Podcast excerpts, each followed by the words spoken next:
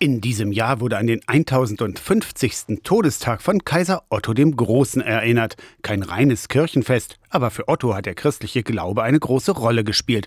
Riesige romanische Kirchen, erbaut in seiner Zeit, heute nur noch durch die Grundmauern zu erahnen, zeugen davon. Zum Beispiel Kloster Memleben. Andrea Knoppig ist Museumsleiterin von Kloster und Kaiserpfalz. Die Kirche war 82 Meter lang und 39,5 Meter breit und ist von ihren Ausmaßen vergleichbar mit Vorgängerbauten vom Kölner Dom und vom Magdeburger Dom. Mit digitalen Tricks sind in Memleben die mächtigen mittelalterlichen Gotteshäuser im Rahmen der Ausstellung des Kaisers Herz wieder auferstanden. Der Verbleib vom Herz ist allerdings rätselhaft. In Memleben ist Otto gestorben, wurde danach nach Magdeburg überführt. Das Herz selbst, auch das Behältnis bleiben verschollen, sagt Archäologe Holger Grönwald. Solche Reliquien, die ja meistens dann doch in wertvolleren Behältnissen verschlossen waren, sind zum Beispiel im Bauernkrieg dann aufgebrochen worden. Nicht der Reliquie halber, sondern um die wertvollen Materialien mit zu bergen. Seit fünf Jahren gräbt Grönwald mit seinem Team für das Landesdenkmalamt durch den Untergrund von Memleben. Für die Funde, die Einblicke in den Alltag der Ottonenzeit geben, haben sich in diesem Jahr rund 26.000 Ausstellungsgäste in Memleben interessiert.